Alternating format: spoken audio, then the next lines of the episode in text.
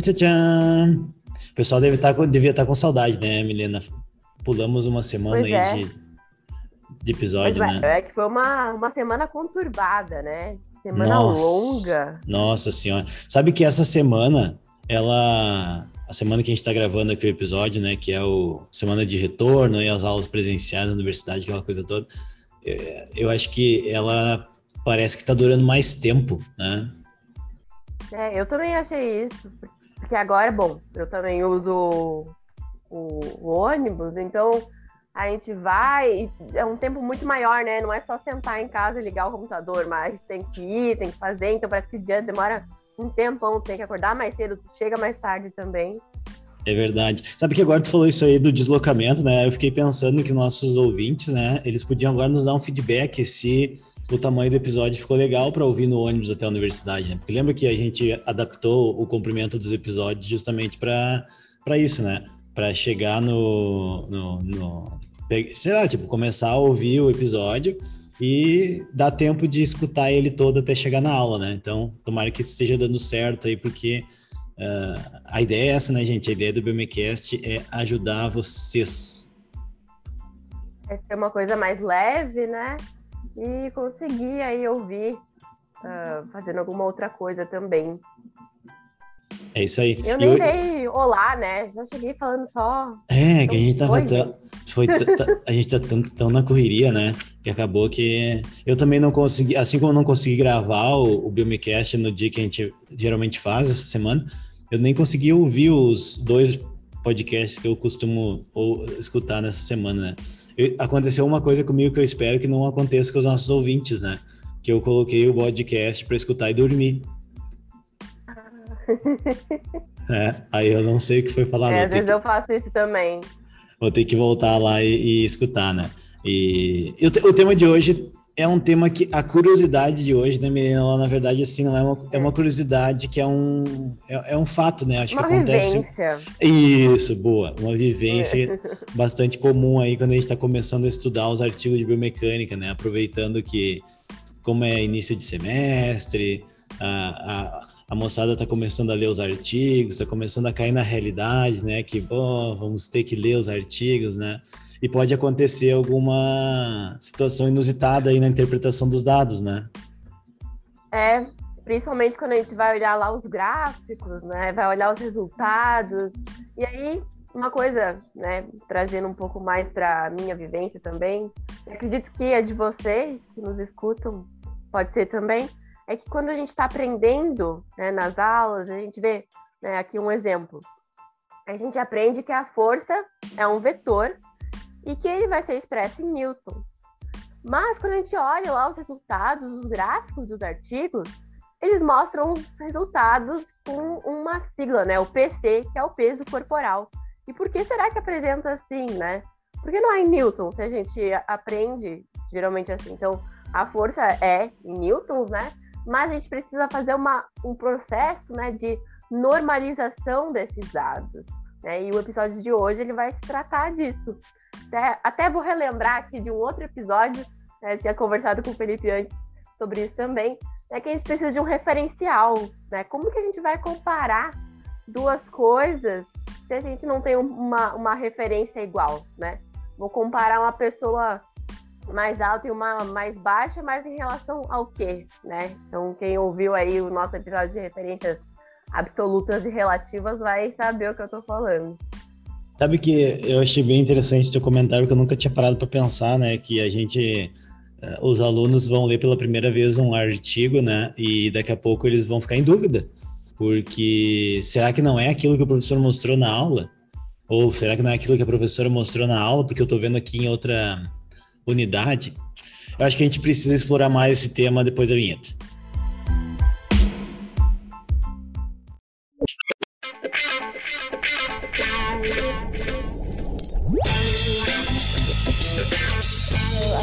Pleasure of introducing uh, Felipe Hoppes. Hoje o professor Emanuel está aqui comigo. Parabenizei ontem, mas ele está é. com a ressaca, acho. Biomecast. Biomecast. Biomecast.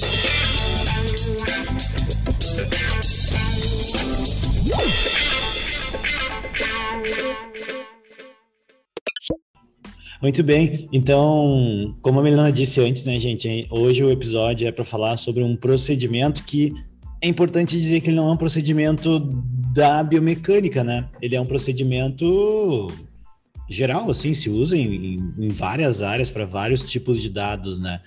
Que é essa tal de normalização.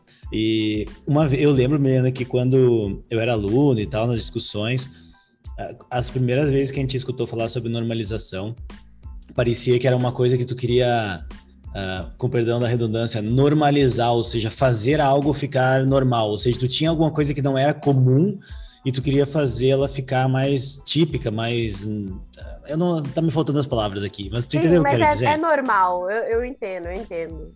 Ah. A gente sempre acha que, ah, então é um dado anormal que a gente retirou. Isso, isso, né? É isso. E, é e, a, e, a, e a gente com, com, com, confundia muito com a normalidade dos dados que tu olha lá na estatística, sabe? Já te aconteceu é... isso? Não, eu, eu fazia isso.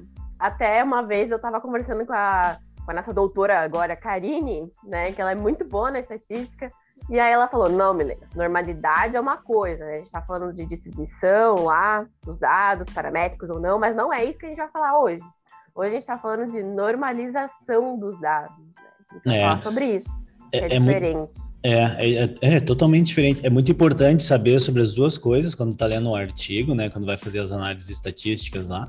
Mas não é distribuição de dados que a gente está analisando aqui. Na é normalidade de distribuição de dados, aquela questão da curva de Gauss, aquela coisa toda, médias e o padrão. Não é isso. É simplesmente uma forma de garantir que tu consiga comparar de maneira uh, justa, né? Pessoas animais, objetos, enfim, né? E também situações diferentes. Né? Então, é isso que é a normalização. E a gente, no, na, na discussão do nosso nossa curiosidade, né? A gente estava até pensando, Milena, que a gente poderia pegar um exemplo, sei lá, de alguém mais alto saltando e alguém mais baixo. E a gente tem uma impressão que uma pessoa mais alta vai estar tá saltando mais alto, porque o valor absoluto de altura que ela alcança quando ela salta é maior do que alguém mais baixo, né? Então, sei lá, pegar um jogador de vôlei que tem dois metros de altura saltando, ele vai alcançar, talvez o quê? Não sei, eu, eu fico com medo de chutar valores aqui, mas ele vai alcançar uma altura muito grande. Se for uma pessoa que não é jogador de vôlei, uma estatura mais normal, como eu digo, mais, mais usual, né? Sei lá, 1,60, 1,70, ela pode saltar tanto quanto aquele cara alto, mas ela não vai alcançar a mesma altura absoluta. E aí, será que é, é, é, justo, né, comparar essas pessoas assim tão diretamente, né, só com o valor absoluto que elas alcançaram? Uh, não é, né? E aí por isso que entra uh, esse procedimento de normalização, que ele pode ser bem simples, como simplesmente dividir a variável que vocês estão, o valor, né, que vocês têm por uma, um valor de referência e expressar isso num percentual, a gente vai falar mais sobre isso depois. Ou pode ser mais complexo quando vocês estão precisando fazer normalizações de dados para futuras análises estatísticas particulares, né? Então, como tudo, né, a gente tem uma abordagem que pode ir do simples ao complexo. A gente está no Biomecast nessa temporada com a abordagem da parte inicial, ou seja, a abordagem mais simples, mas a gente vai mencionar e deixar algumas, alguns grilos aí para vocês uh, no futuro. Uh, Milena, vamos pensar um exemplo aí que a gente poderia começar falando sobre um, uma normalização, pensando naquele aluno, naquela aluna, né, que está lá lendo um artigo agora de marcha, né, que é uma coisa que se estuda bastante nas aulas e que sei lá, uma coisa que, que vem na tua cabeça assim, que eles vão ver um resultado e pum, vai estar tá lá uma variável normalizada para gente explicar para eles como que ela é normalizada. Bom, a gente pode falar então até pela marcha, né? Até pelo próprio ciclo da marcha, né? A gente tem o passe, a passada, pela estatura, né? Vai pegar uma pessoa mais alta, provavelmente ela tem uma, um membro inferior, né? As pernas, né? Maiores, né? Pode ser que ela dê um passo maior, mas será mesmo que é maior, né? Então a gente tem é. que normalizar. Esse é um ótimo exemplo, né? inclusive para quem dá aula de biomecânica ou até de cinese ou outra aí, né? A gente pode pegar dois alunos da turma, um uh, aluno mais alto e um aluno mais baixo, e determinar uma distância para eles caminharem E aí eles vão caminhar essa distância. E aí a gente pode filmar o movimento e estimar né, o comprimento da passada, ou até mesmo sabendo a distância e contando o número de passos, né, a gente pode estimar o comprimento de cada passo. Então, o que vai acontecer é que possivelmente um deles vai precisar de menos passos para alcançar a distância, ou seja, quem tiver a perna mais comprida, né, uh, literalmente falando, né, vai o perna longa, né, vai conseguir uh, ter uma, uma, uma maior facilidade, digamos assim, para cobrir aquela distância. E aqui tem, tem vários conceitos envolvidos aqui, né, gente? Daqui a pouco você pergunta, ah, por que que alcança maior distância e tal? Isso tem a ver com o arco que a perna vai descrever durante o movimento. A gente não vai falar disso hoje, né? Hoje a gente vai focar na questão de como é que eu vou comparar, então, uma pessoa mais alta com uma pessoa mais baixa em relação ao comprimento de passo e passado. E uma estratégia é a estatura, né? Será que tem diferença, Melina, entre usar a estatura ou, ou o tamanho da perna, né? O comprimento da perna? Vamos pensar assim lá da da referência anatômica do grande trocânter até o malelo, por exemplo, ou a estatura, né, do, do, do... tem um nome anatômico para essa parte de cima da cabeça que eu não lembro agora, mas sei lá, tipo, a altura da cabeça ao solo, será que dá para usar tanto um quanto o outro? Olha, eu acho que vai depender do seu objetivo, né? E, enfim, depende do, da referência que você vai estar tá usando também, né, para poder fazer essa comparação o que, que você vai escolher para o seu objetivo. Boa. E também depende um pouco da característica da tua amostra, né? Pode ser que tu esteja com pessoas que têm pernas mais compridas, né? Uh, porque, assim, por mais que o nosso corpo ele seja proporcional, vamos dizer assim, né? Sempre tem aquela pessoa que tem a perna mais comprida, né? O fêmur mais longo e tal. Então, às vezes, os autores, né? Nós, na verdade, né? Os estu... Quem está estudando biomecânica, uh, prefere normalizar o comprimento da passada pelo tamanho da perna, pelo comprimento da perna, justamente porque é o, a variável que está mais relacionada com aquele arco que vai ser descrito e com o comprimento da passada. Não quer dizer que analisar o normalizar o comprimento do passo ou da passada pela estatura esteja errado. É só uma questão, como a Melana disse, depende um pouco do teu objetivo e também depende um pouco do protocolo que está seguindo. Agora tem uma coisa que é fundamental se vocês estão analisando pacientes, atletas, sujeitos saudáveis, enfim, né, uh, e estão normalizando o comprimento do passo ou da passada pela estatura, em um deles tem que fazer em todos do mesmo jeito. Né? Se for pela perna também, tudo bem, pode ser pela perna? Pode, mas não pode ser assim, ah, esse aqui eu vou normalizar pela perna porque ele tem a perna mais curta, esse aqui eu vou normalizar pela estatura porque ele é mais alto. Não, né? Tem que ser sempre o mesmo procedimento para todo mundo a gente tem que padronizar, né? Usar para todos os para todas as pessoas o mesmo, né? Porque senão aí se perde também a função principal que é tu conseguir comparar as pessoas, né, entre elas. Exatamente. Né? Então, pessoas diferentes entre elas ou a mesma pessoa mais de uma vez, né? No caso, se você está avaliando uma pessoa várias vezes, né? E isso também um, nos ajuda a entender, né?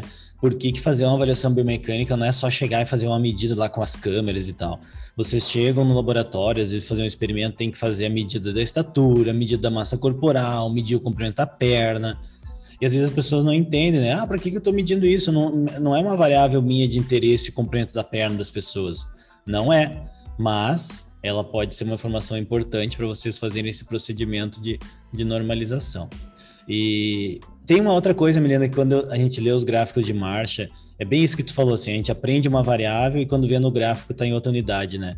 Que é a, o tamanho do ciclo da marcha, né? Normalmente os artigos, eles têm os gráficos, né? Do, do ângulo, por exemplo, ao longo do tempo, né? E a gente sabe que é ao longo do tempo, então o tempo está passando e o ângulo está sendo descrito enquanto a pessoa está caminhando. Só que quando a gente olha o gráfico, tá lá no eixo X, né? O eixo horizontal, o ciclo da marcha em percentual. Assim, como assim percentual? Não, não, como é, por que, que vocês complicam a minha vida? Por que, que não está em, em, milissegundos ali? Por que, que não está em segundos? Olha, eu acho que até não é nem complicado. Depois que a gente entende isso, talvez vai ser até mais fácil, né? Olhar para esse gráfico. Né? Mas assim como a gente viu que uma pessoa às vezes pode caminhar mais rápido, né? Pode ter uma, uma perna maior, uma perna menor, né? Esse ciclo também tem velocidades diferentes e ocorre em momentos diferentes, né? Então, como que a gente vai comparar as pessoas, assim, em, por exemplo, velocidades diferentes que vai estar em tempos diferentes, né? Então é mais fácil a gente colocar, ah, a pessoa começou aqui no tempo zero, então no 0%, né?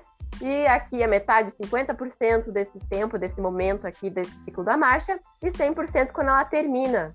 É mais fácil a gente ver assim para todas as pessoas. Né? Então, independente se você caminha mais rápido, se você caminha um pouco mais devagar, você começou aqui, né? Chegou na metade aqui e depois terminou nesse ponto aqui no 100%. Então, é. fica mais fácil da gente ver. Ajuda até a usar melhor a informação dos eventos da marcha daí, né? Então, onde é que acontece cada coisa. Aqui, gente, é um exemplo daquilo que a gente falou no início do episódio, né? Tem um contexto simples de normalização e tem um contexto complexo. Então, o contexto simples, nesse exemplo que a Milena trouxe, é o seguinte: nós, em vez de dizer que o ciclo da marcha está durando tantos milissegundos, nós falamos que ele está durando um percentual. 0% é quando o calcanhar toca no chão, quando o pé toca no chão, e 100% é quando aquele pé tocar novamente no caso da passada. Muito bem. Agora, para quem já tem um pouquinho de experiência com biomecânica, com dados, vocês vão ver o seguinte, né? Que como vocês têm uma curva de ângulo ao longo do tempo, o sujeito que tiver um ciclo de marcha mais longo em termos de duração, ele tem um gráfico mais longo, digamos assim. Tá? Aquela pessoa que tem uma que está caminhando mais rápido ou que o tempo do ciclo dura menos tem um gráfico mais curto. Então, se você sobrepor um gráfico em cima do outro, vai ter um gráfico que está mais comprido, ou seja, ele vai durar mais tempo, e vai ter um gráfico que vai ser mais curto. E aí, como é que faz se tu quiser fazer uma média desses gráficos juntando essas duas pessoas? Porque uma coisa é normalizar para aquela pessoa, em vez de dizer que é de zero a não sei quanto, zero 500 milissegundos, 600 milissegundos, eu tenho 0 a 100%. Mas quando eu tenho gráficos com comprimentos diferentes, com número de pontos diferentes, número de informações diferentes, eu tenho que fazer uma normalização no tempo também. E aí isso vai envolver algum procedimento matemático. O mais, o procedimento matemático mais comum é a interpolação de dados, né? Para quem está mais, por isso que eu falei essa parte aqui para quem já está um pouquinho mais acostumado com a biomecânica, né? Vai interpolar os dados para fazer com que todo mundo tenha uma curva de ângulo de joelho com 100 informações, uma informação a cada percentual do ciclo. Tá? Só que existem outras estratégias também de fazer essa normalização. Então, aqui já entra uma parte que nós chamamos de processamento do dado, né? Então, análise que envolve um pouco mais de detalhamento de qual escolha eu vou tomar. Então, eu vou interpolar os dados, né? Ou vou extrapolar os dados. Eu vou encurtar o gráfico de quem é maior para ficar todo mundo igual, ou eu vou aumentar o gráfico de quem é menor para ficar tudo igual. Tá? E aí vai depender de que variável vocês têm na mão. Então, assim, a um primeiro momento parece uma coisa muito simples, a interpretação é simples, mas gerar aquela informação normalizada às vezes exige um pouquinho mais de conhecimento, né? Então, sempre que vocês tiverem, aí agora falando para o pessoal, para as alunas e alunos que estão aí nos ouvindo, né? Sempre que vocês tiverem uma dúvida de como fazer isso nos dados de vocês, conversem com orientadores e orientadoras de vocês. Não façam alguma coisa que vocês estão na dúvida antes de tirar a dúvida, de, de tentar sanar ela, né? Porque senão pode dar depois crack aí no futuro. Ainda na cinemática, Melina, tem uma, tem uma outra variável que também é muito comum a gente ver normalizada: a altura do salto. Tu acha justo normalizar a altura do salto das pessoas? Com certeza, né? Imagina, eu tenho 1,67. eu tenho 1,84. Tem... É, pronto. Só se você levantar a mão já deu, já ficou maior do que eu, né? É, exatamente. Então, não é justo, né, gente, não ter essa, essa normalização. Uh, então, normalmente a altura do salto, o, mais, o que eu vejo mais comum, assim, né, é, é fazer normalização a partir da estatura da pessoa. Talvez seja o mais comum aí de vocês uh, verem, né, para poder comparar essas diferentes pessoas. Então, fica, fica a dica aí, né, de vocês ficarem atentos quando vocês estão lendo artigos, né? E também quando vocês estão analisando dados, avaliando aí os participantes do estudo. O uh, ah, que mais que da cinemática? É bem... Ah, desculpa, vai lá. Não, não, e é bem legal que quando a gente começa a aprender sobre isso, também prestar atenção nos artigos, né? E ver, ah, será? Porque geralmente essa parte, eu não vou mentir, né? Mas quando a gente está recém começando a ler, a gente pula, né? Principalmente a parte de análise estatística, ah, não sei, não entendo, vou pular. Mas tem algumas coisas que a gente já consegue entender, né? Então, dá uma olhadinha lá, como que esse autor normalizou, né? E será que ele descreveu ali? Porque, ah, não dá só pra gente pensar né, e confiar completamente que ele normalizou. Tem que estar escrito, né? É verdade, é sabe? importante também. Essa parte que tu falou agora é uma parte crítica, né? É o vou pular essa parte do artigo, né? É, e, é, e, é importante porque, por mais que daqui a pouco interesse para vocês que estão lendo o artigo só interpretar o resultado, isso vai funcionar muito bem sem saber o que está lá por trás do processamento, a gente precisa saber se aquele resultado é válido, né? Então, muitas vezes, a conclusão do artigo é, e assim, gente, não pensem que porque um artigo está publicado, ele não pode ter alguma coisa errada, ele pode sim ter alguma coisa errada. O processo de publicação, ele tem alguns procedimentos e que pode acontecer de uma pessoa não ter visto esse detalhe, né? Então a pessoa diz assim: ah, o comprimento de passo aumentou após o treinamento, né? Mas aí compara um grupo de pessoas, cada um com um valor absoluto e tal, e aí, né? Ou o exemplo que a gente traz na, na aula de biomecânica sempre, né? Tem um gráfico, acho que é no livro do professor Ramil que esse gráfico tá, esse gráfico na nossa tabela, que mostra o comprimento de passada de pessoas na, na Holanda, né? E em outros lugares do mundo, né? E valor absoluto. Só que, gente, não é justo, entendeu? Porque na Holanda eles têm a maior estatura média da população mundial, pelo que, se eu não me lembro, acho que é, se não é a maior, é uma das maiores. Então, comparar um, o complemento passado do holandês, por exemplo, com o pessoal da Colômbia, que é um povo também que tem uma estatura mais baixa, característica, não é justo, não vai fazer sentido. Então tem que estar tá é ligado. aquela coisa, né, do referencial. Como é que a gente vai comparar duas coisas diferentes se a gente não tem o mesmo ponto inicial? É, exatamente. O pessoal já deve ter ouvido, inclusive, esse episódio aí que a gente falou do referencial, que a gente cita ele toda hora, né? Então vê a importância que tem aquele, aquele tema, né? Então, de cin cinemática, né, gente? Que estuda o padrão, a geometria, né, do movimento e tal, são esses alguns exemplos de procedimentos de normalização que vocês vão encontrar nos papers que estão lendo aí de biomecânica, né? Mas será que são só as variáveis cinemáticas que passam por normalização? Claro que não, né, pessoal? Tudo tem que ser normalizado, né? Cada variável vai ter um, um ponto, né, pra, de referência para a gente conseguir normalizar ela. Então, nós também temos variáveis da cinética, né, que a gente precisa também passar por esse processo de normalização. Então, como eu falei lá no início, né, da força de relação do solo e do peso, e do peso corporal, né? Então, a gente vai normalizar pelo peso corporal de cada um.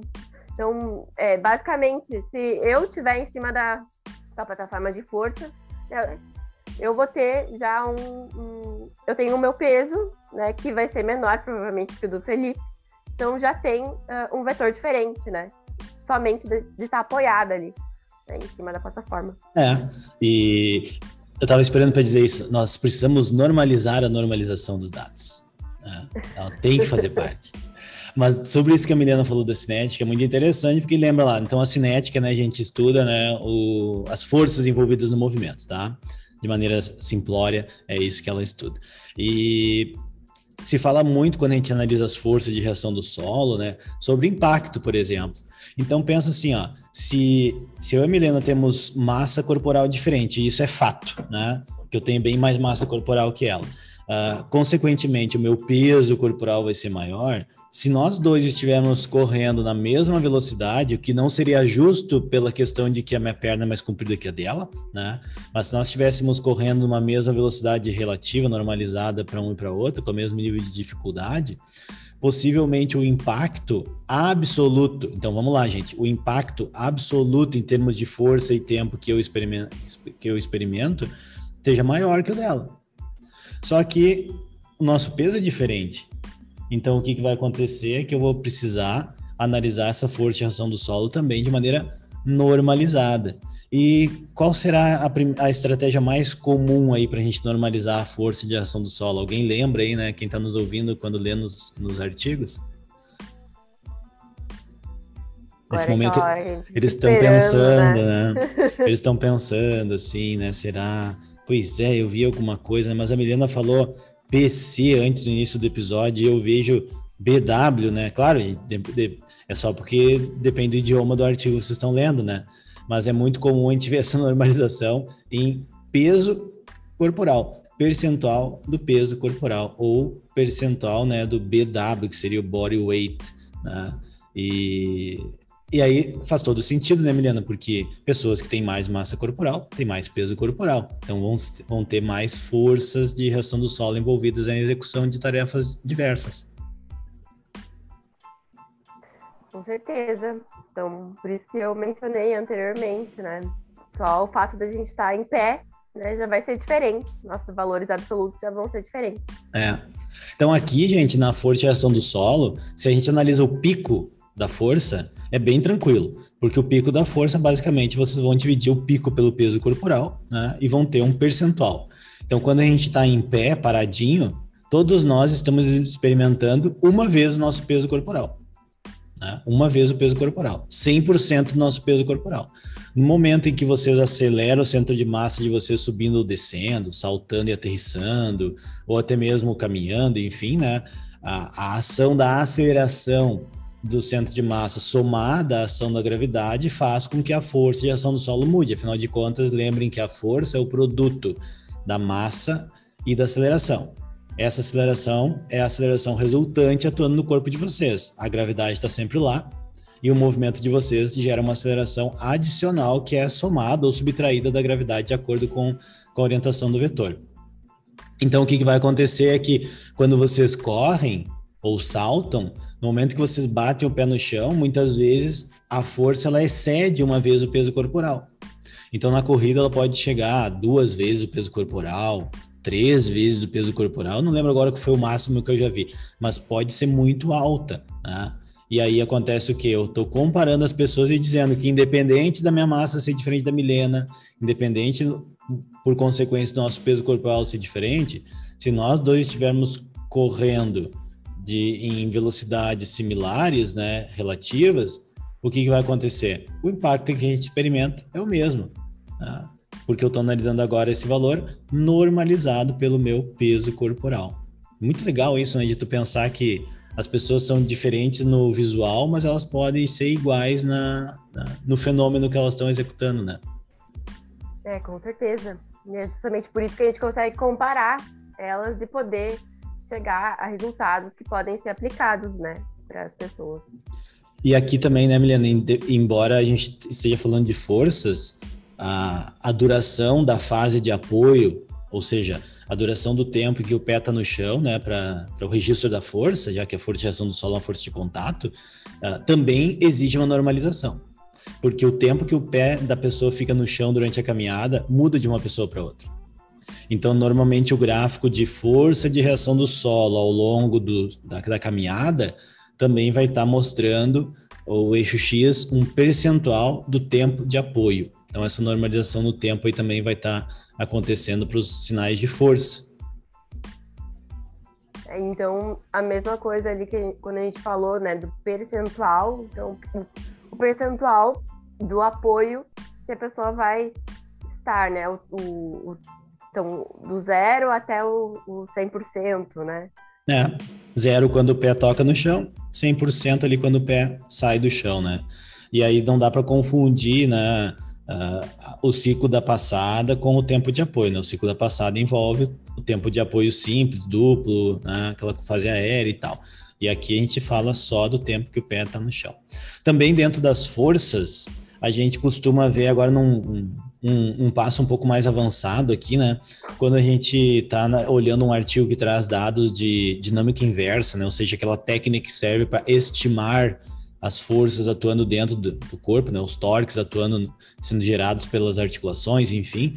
Também é comum nós termos o dado de torque, que seria Newton metro, né? Então a unidade de torque Newton vezes metro, uh, normalizada pela massa corporal. Então é comum a gente ver assim, ah, foi medido o torque do tornozelo. Aí tu vai lá ver o gráfico, o gráfico é Newton vezes metro dividido pelo peso corporal, ou seja, dividido por quilograma, desculpa, pela massa corporal, dividido por quilogramas. Aí confunde a cabeça toda, né? Porque como é que eu tô dividindo massa por quilograma e tal? Então, gente, aquilo ali é o procedimento de normalização. Provavelmente o método do artigo vai dizer: normalizamos os torques articulares pela massa corporal de cada indivíduo.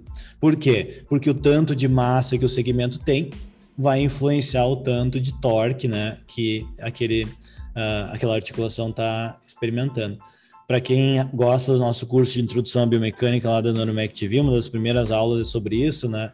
Então, quando a gente está medindo um torque, estimando né, um torque articular, não é só o peso do halter que vocês estão segurando ou do, da, da corrente que vocês estão puxando lá na academia, mas também o peso do segmento. Então, a massa do segmento também influencia. Então, o torque articular também vai ser apresentado normalizado pela uh, massa corporal. Tu lembra, tu lembra de ter visto, Milena, assim, durante a graduação, uh, coisas de normalização mais, mais específicas como o torque articular, ou o que tu via mais era mesmo uh, cinemática e a força reação do solo? Olha, fora eu vi, né? Porque o meu TCC envolveu torque, né? E precisei normalizar também. Então, pela massa. Então, é. a, a, acabei vendo também, né? Mas dentro da graduação era realmente algumas coisas mais simples, né? Mas, é. Aí eu quis me enfiar em alguns outros caminhos também e, e acabei vendo outras coisas. Por isso que é importante, né, sempre uh, entender que o procedimento de normalização e o porquê nós fazemos ele se aplica a várias coisas, independente do exemplo que vocês estão uh, acostumados. E tem uma, que é o último exemplo que a gente vai contextualizar nesse episódio. Talvez vocês estejam se perguntando, não vai falar de eletromiografia? Nós vamos. Mas a normalização de dados na eletromiografia vai ser um episódio à parte, porque aquele bagulho é doido e aí nós precisamos de mais tempo para abordar ele. Mas o último é ponto. Isso que, eu ia, isso que eu ia falar agora, né? O que eu mais gosto, que a gente não vai falar hoje nesse episódio, mas é porque ela merece um, um momento especial, né? É, ah, ela ah, causa. eu vou trazer várias coisas também. Ela causa tanta dor de cabeça que ela precisa de um episódio só para ela. E... Mas o último exemplo é simples. Uh, é uma medida que muita gente já fez. Aqui, tipo, quem vai fazer carteira de motorista, cara, a habilitação, né, a CNH, eu acho que faz isso até, esse teste, né? Eu lembro que na. Quando vai, como é que chama? Uh, renovar, né? Quando vai renovar a habilitação, tem algumas vezes o, o, a avaliação médica pede, né? Que é a força de preensão manual.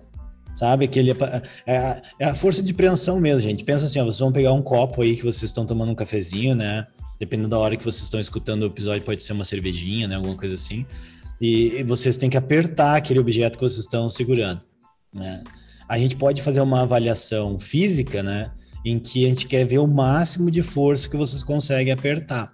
Essa é a força de preensão manual. Geralmente tem um aparelhinho que é, é bastante acessível, né? Que chama dinamômetro manual.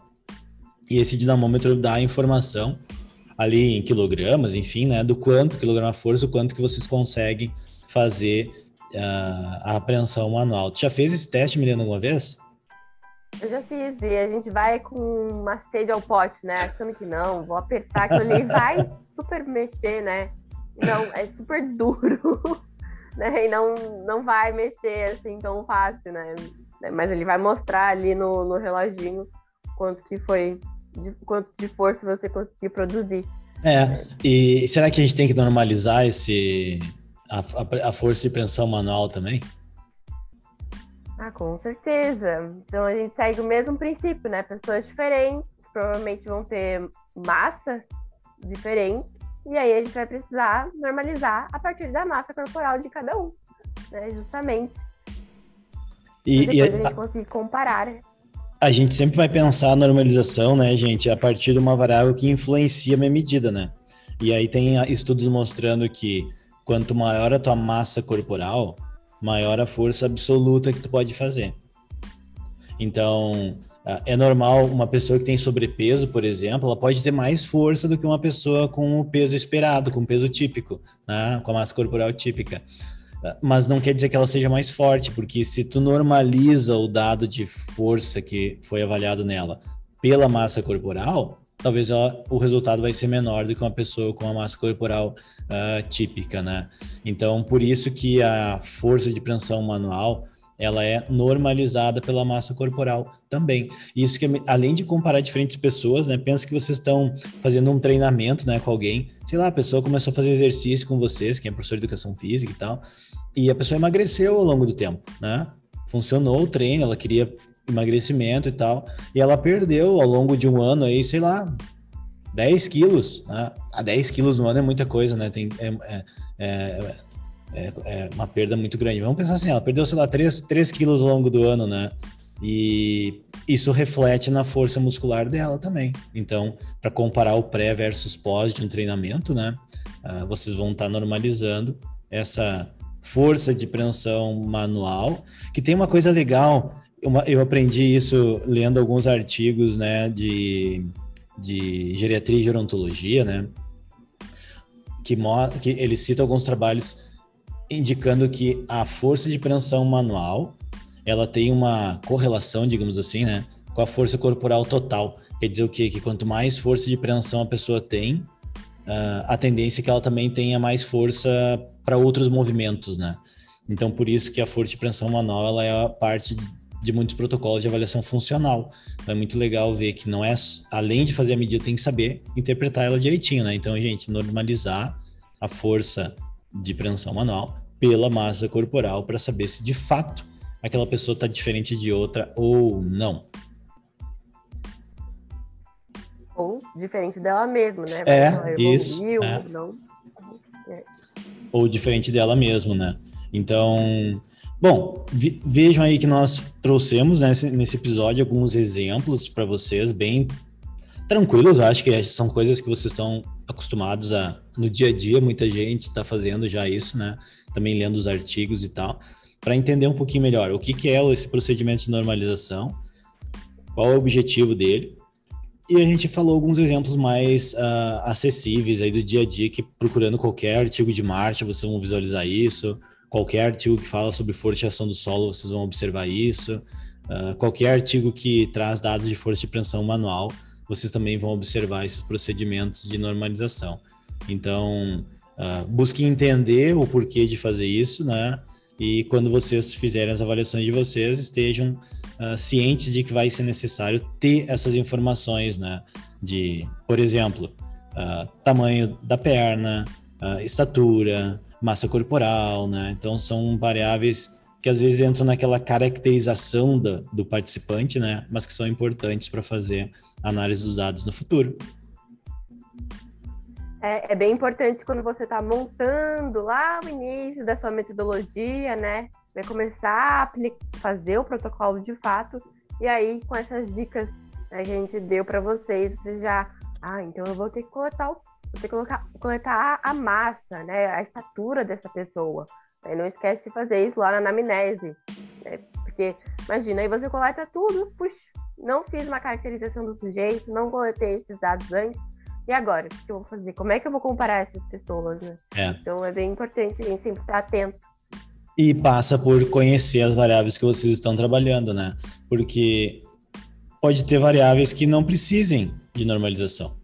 Ter variáveis que simplesmente vocês podem apresentar o valor absoluto e não tem problema nenhum. Mas vão ter variáveis que vão precisar de normalização. Então, aprender sobre isso, qual que vai precisar de normalização e por quê, e não esquecer de ter as informações necessárias para quando fazer essa normalização. Uh, para finalizar, vamos pensar uma variável que não precisa ter normalização na cinemática, por exemplo, da margem. São os ângulos articulares. Os ângulos articulares não têm normalização. Vocês vão apresentar o valor absoluto em graus, né? Agora, comprimento de passo passada, tempo de apoio, tudo isso, né, vai estar envolvendo aí um procedimento de normalização. Muito bem. Mais alguma coisa, Milena, para nós deixarmos de mensagem para os nossos ouvintes?